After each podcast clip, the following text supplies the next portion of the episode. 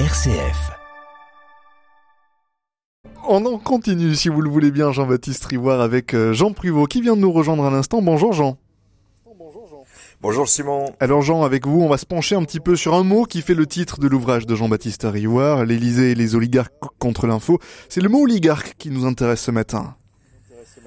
Alors oui, alors si je demande à mes petits-enfants ce que veut dire le mot oligarque, bon, je pense qu'aucun ne le saura, euh, c'est bien normal, mais c'est tout de même, avouons-le, un mot qui n'est pas d'un usage courant. Pourtant, comme bien des mots appartenant à un vocabulaire euh, spécialisé, disons, il est utile et irremplaçable. Alors, il me permet de pester contre pas mal de dictionnaires. C'est vrai qu'on aurait peut-être dû expliquer dès le début cette notion d'oligarque. Alors vous, Jean, un amoureux des dictionnaires, il faut nous expliquer pourquoi est-ce que vous pestez contre quelques-uns des dictionnaires? Bah, je prends le grand Robert, bon certes un très bon dictionnaire, mais sur son support numérique par exemple, je vais chercher le mot oligarque. Quelle définition me donne-t-on? Oligarque, euh, ancien partisan de l'oligarchie, moderne membre d'une oligarchie. Bah, alors j'ai envie de dire comme ma grand-mère, j'ai besoin de rien, t'es tout de suite servi. Euh, en fait, c'est parce que les supports informatiques reproduisent les dictionnaires papier euh, presque tels quels et que sur le dictionnaire de papier, le mot oligarchie se trouve juste au-dessus euh, d'une telle définition.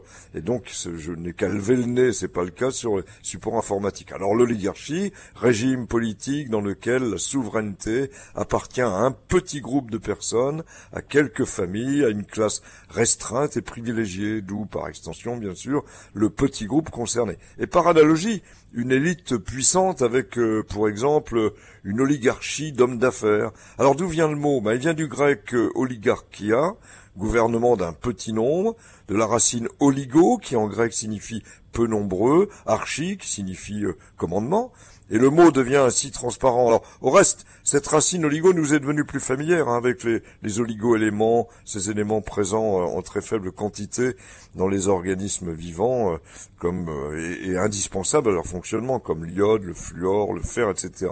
C'est en 1361 qu'on atteste du mot oligarchie en français, en 1562 du mot oligarque, et depuis le XXe siècle, dès qu'on recherche des citations, on s'aperçoit, euh, je crois à juste titre, que les critiques portées sur l'oligarchie pleuvent dru. Vous nous en donnez quelques exemples, Jean? Ben, il y a une réflexion d'Arthur Arnoux avec ce propos sans concession. Le despotisme anonyme d'une oligarchie est quelquefois aussi effroyable et plus difficile à renverser que le pouvoir personnel aux mains d'un bandit. Bon, c'est rude.